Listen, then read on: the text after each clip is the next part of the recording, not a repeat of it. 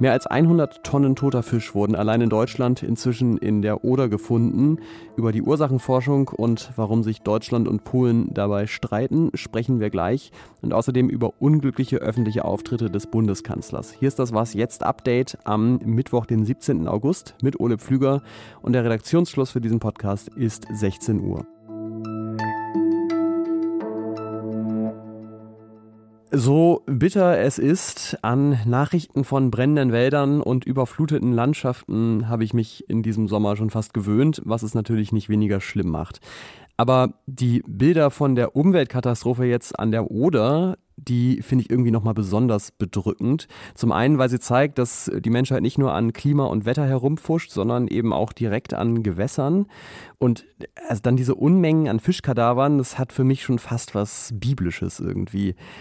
Man beobachtet quasi live, wie ein Ökosystem kaputt geht und dazu kommt noch eine gewisse Ratlosigkeit, denn noch immer ist unklar, wie es eigentlich genau dazu kommen konnte. Und über den aktuellen Stand der Erkenntnisse und vieles mehr rede ich jetzt mit meinem Kollegen Martin Nees-Schleber aus dem Leipziger Büro der Zeit, der in den letzten Tagen an der Oder recherchiert hat. Hallo Martin. Hallo Ole.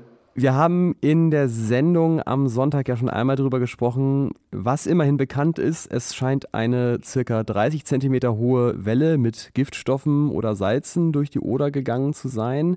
Weiß man da inzwischen mehr, zum Beispiel, wo das hergekommen sein könnte?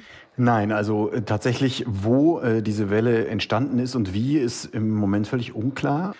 Einig sind sich beide Länder, dass da sehr hohe Salzwerte gemessen wurden. Es wurden sehr hohe pH-Werte gemessen und ein sehr hoher Sauerstoffgehalt.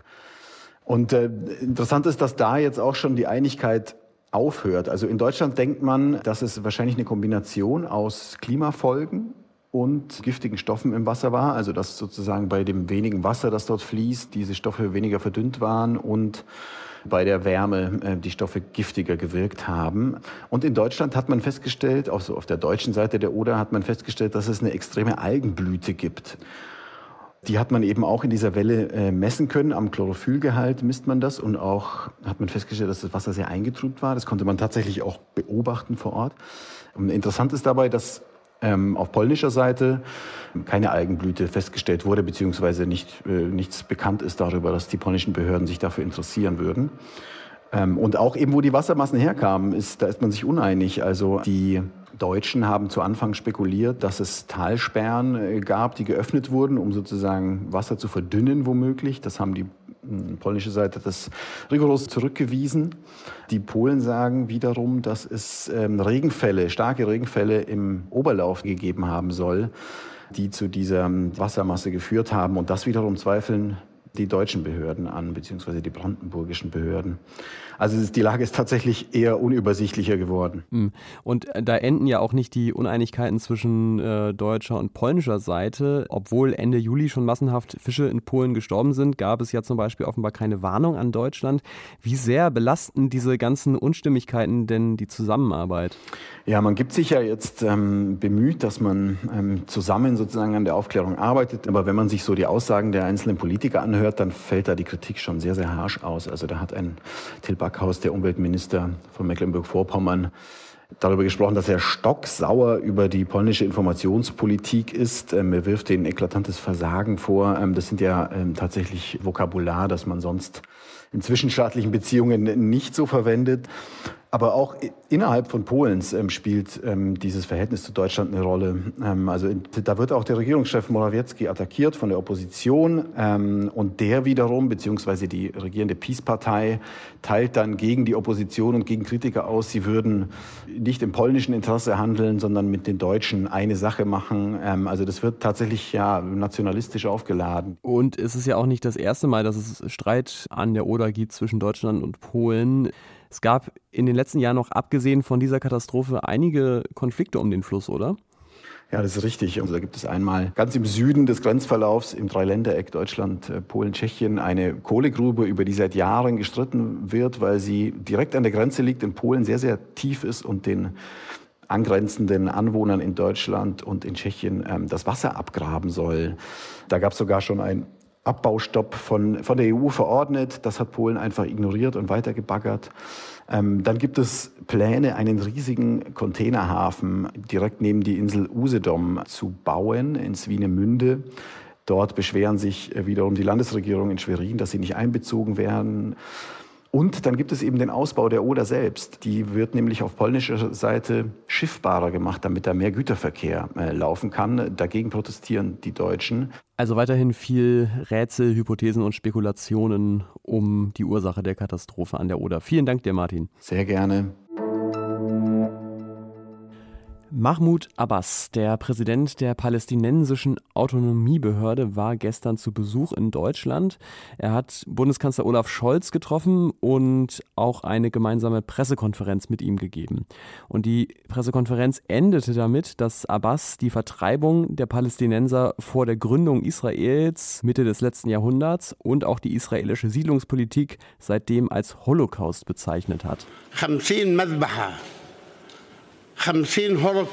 also genau genommen spricht er hier sogar von 50 Holocausts. Und Olaf Scholz, der Regierungschef des Landes, das den Holocaust verübt hat, steht daneben, hört das und widerspricht aber nicht, sondern sein Sprecher beendet die Pressekonferenz und Scholz gibt Abbas die Hand. Natürlich gab es darauf berechtigte Empörung über Abbas Holocaust-Relativierung und besonders über Scholz Nichtreaktion unter anderem vom Zentralrat der Juden, der israelischen Regierung und von CDU-Chef Friedrich Merz. Scholz hat inzwischen zweimal klargestellt, dass er Abbas Äußerungen nicht teilt und verurteilt. Und ja, klar, er hätte in der Situation besser reagieren können und müssen. Aber ich denke, niemand denkt ernsthaft, dass Scholz Abbas insgeheim Recht gibt oder dass sich die Bundesregierung danach irgendwie anders zu Israel verhalten wird. Man könnte jetzt also sagen, ja, das war ein Fehler von Scholz, er hat ihn richtig gestellt und damit ist die Sache dann auch erledigt. Aber meine Kollegin Jana Hensel aus dem Politikressort der Zeit sagt, so leicht sollte man es dem Kanzler dann auch nicht machen. Gestern Abend hat sich erneut ein Fauxpas des Bundeskanzlers auf öffentlicher Bühne ereignet. Diese Fehler und Fauxpas häufen sich. Wir erinnern uns zum Beispiel an die emotionale Reaktion auf Klimaaktivisten im Kirchentag im Frühjahr.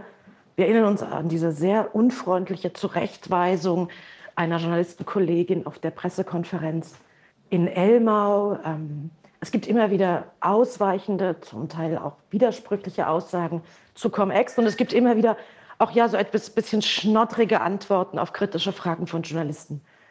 Olaf Scholz ist jetzt äh, knapp sieben Monate im Amt und der Eindruck verdichtet sich, dass er zu häufig wie ein Privatmann agiert, sozusagen den ersten emotionalen Reflexen folgend, dass er nicht verstanden hat, was so ein Rollenwechsel in die Funktion des Kanzlers eigentlich bedeutet. Er spricht als Chef der deutschen Bundesregierung und auch im Prinzip für Deutschland und für die Deutschen. Ich glaube, dass dieser Rollenwechsel erfolgen muss, sonst werden solche Fehler noch häufiger passieren. Die nächste Gelegenheit dazu hat Scholz übrigens schon am Freitag. Da sagt er nämlich vor dem Cum-Ex-Untersuchungsausschuss als Zeuge aus. Was noch? Ich weiß nicht, ob es nur mir so ging, aber ich hatte bisher immer ein latent ungutes Gefühl dabei, die Krankheit, die sich gerade neu weltweit ausbreitet, Affenpocken zu nennen. Klar, die heißt halt so und sie heißt deswegen so, weil sie erstmals bei Affen nachgewiesen wurde. Aber das Wort Affe hat eben auch eine hässliche Geschichte als rassistische Beleidigung und die Krankheit verbreitet sich halt schon länger unter Menschen, warum sie also nach einem Tier benennen. Die Weltgesundheitsorganisation WHO plant, die Krankheit umzubenennen, um möglicher Diskriminierung vorzubeugen. Und sie sucht jetzt online nach Vorschlägen für einen neuen Namen. Am schönsten wäre es natürlich aber, die Umbenennung wäre gar nicht nötig, weil die Krankheit sich nicht weiter ausbreitet. Auf keinen Fall weiter ausbreiten will ich mich jetzt hier, denn diese Folge von Was jetzt ist zu Ende. Morgen früh gibt es eine neue mit meiner Kollegin Azadeh Peschman. Auch da geht es dann um Krise in Flüssen, nämlich um die niedrigen Pegelstände in Europa. Ich bin Ole Pflüger, bedanke mich fürs Zuhören und freue mich wie immer über Post an wasjetzt.zeit.de. Tschüss und bis zum nächsten Mal.